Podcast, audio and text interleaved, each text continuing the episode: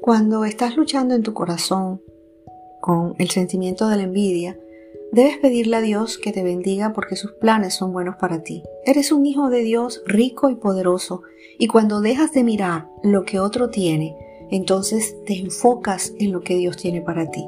Dice la palabra en Jeremías capítulo 29 versículo 11, pues yo sé los planes que tengo para ustedes, dice el Señor, son planes para lo bueno y no para lo malo, para darles un futuro y una esperanza.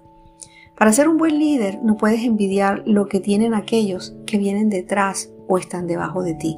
Cuando Dios está de tu lado, fructificarás en cualquier lugar donde estés.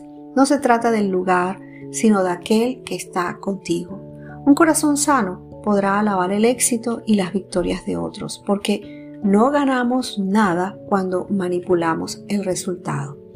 Y en la Biblia encontramos historias de envidia que causaron mucho dolor y contiendas. El caso de Saúl y David, por ejemplo, en el libro de Primera de Samuel, capítulo 18, versículo 7 dice, este era su canto. Saúl mató a sus miles y David a sus diez miles.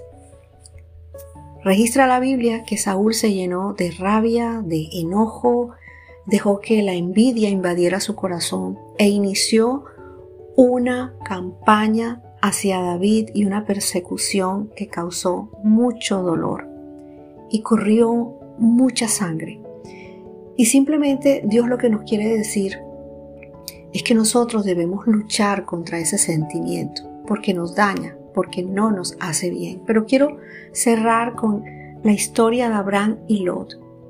El libro de Génesis, en el capítulo 13, versículo 8, dice, Finalmente Abraham le dijo a Lot, no permitamos que este conflicto se interponga entre nosotros o entre los que cuidan nuestros animales. Después de todo, somos parientes cercanos. Toda la región está a tu disposición. Escoge la parte que prefieras y nos separaremos. Si tú quieres la tierra a la izquierda, yo tomaré la tierra de la derecha. Y si tú prefieres la de la derecha, yo me iré a la izquierda. Y dice la palabra que Lot escogió la mejor. Sin embargo, el Señor le da una respuesta a Abraham luego de que Lot se va. Y lo registra en Génesis capítulo 13 versículo 14 y 15.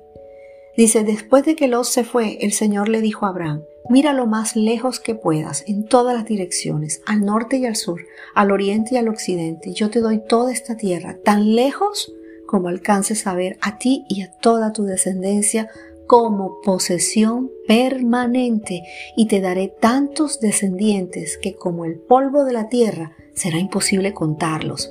Recorre toda la tierra en cada dirección, pues yo te la entrego. Mira, Dios le entregó una promesa eterna a Abraham y Dios te dará lo que te haga falta a su manera y en su tiempo, porque no competimos con nadie, sino con nosotros mismos. Y siempre habrá gente que sea más inteligente que nosotros y no está mal que sean más sabios, tal vez que tengan mayor gracia que tú y que yo.